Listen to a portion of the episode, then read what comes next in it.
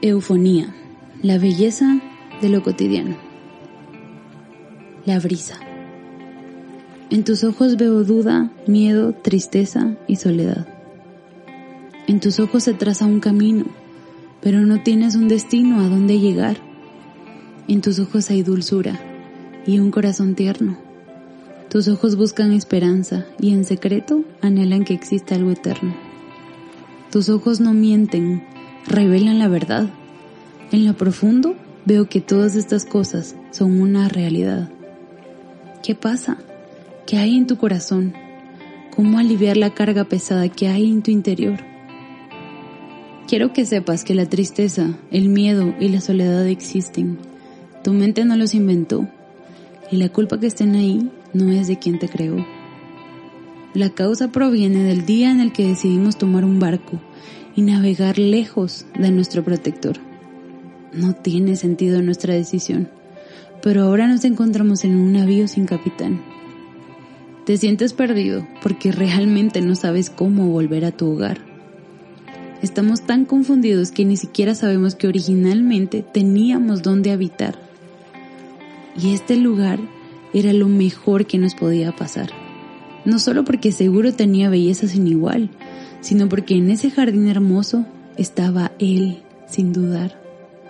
Seguimos nuestro plan y nos creímos nuestra propia mentira, que sin Él podíamos estar. Todo parece perdido hasta aquí.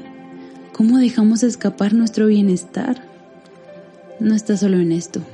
Juntos caímos en el engaño que solos podíamos gobernar nuestro propio reino lejano. Remamos y remamos sin poder anclar Tierra firme no encontrábamos y sin fuerzas estábamos para continuar. De repente, una brisa marina, cálida como el sol.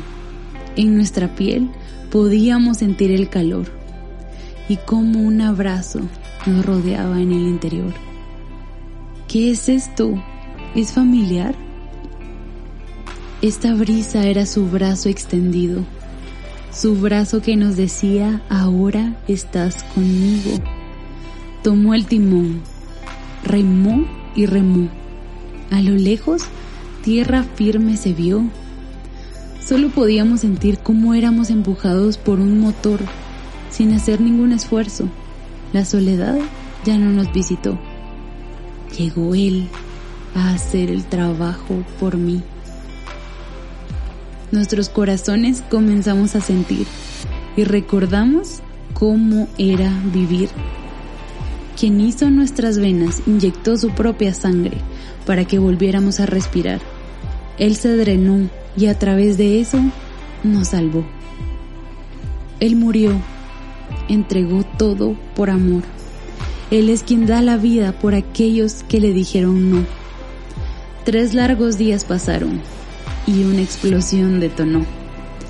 Un ruido estrepitoso que cantaba acerca de aquel que nos rescató, quien navegó las aguas turbulentas y todo lo hizo con pasión. Pusimos nuestros pies en la arena, suave y tibia, similar a la brisa que nos mostró compasión. Llegamos, aquí es, nuestro hogar en el cual podemos volver a estar. La brisa tibia nos toma de la mano firme y gentil. Seguro que lo mejor para nosotros es estar aquí, cerca de Él y pudiendo escuchar su corazón latir. Nos habla al oído y nos dice, ahora estás conmigo, no tienes por qué fingir. Yo te cuido, yo te amo, ya no eres tuyo, ahora eres mío.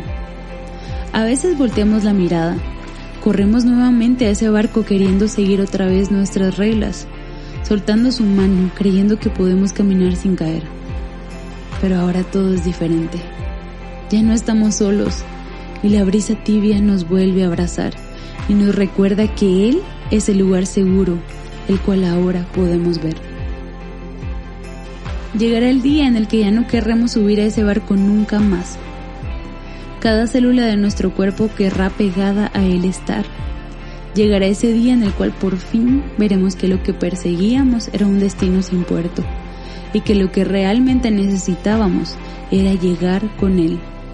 Lo único que querremos hacer es admirar la belleza, no de la creación, sino de aquel que de una palabra todo lo formó.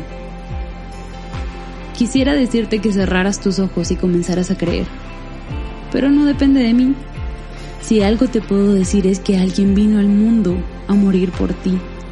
Vivió la vida perfecta, nunca se equivocó, completamente humano y completamente Dios. El único que podía llevarnos de vuelta, Dios mismo haciendo justicia, borró nuestro recorrido horroroso y nos dio el suyo glorioso. Él es la respuesta a tus dudas, la cura a la soledad, el tanque lleno de amor y la mano que extiende misericordia y gracia aun cuando no nos merecemos este honor. Antes ustedes estaban muertos a causa de su desobediencia y sus muchos pecados. Vivían en pecado igual que el resto de la gente, obedeciendo al diablo, el líder de los poderes del mundo invisible, quien es el espíritu que actúa en el corazón de los que se niegan a obedecer a Dios. Todos vivíamos así en el pasado, siguiendo los deseos de nuestras pasiones y la inclinación de nuestra naturaleza pecaminosa. Por nuestra propia naturaleza, éramos objeto del enojo de Dios, igual que todos los demás.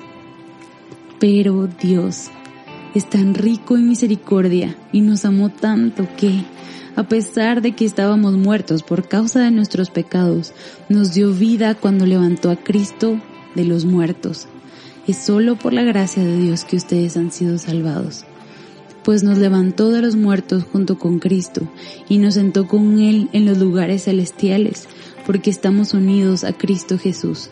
De modo que, en los tiempos futuros, Dios puede ponernos como ejemplos de la increíble riqueza de la gracia y la bondad que nos tuvo, como se ve en todo lo que ha hecho por nosotros, que estamos unidos a Cristo Jesús. Efesios 2, 1 al 7.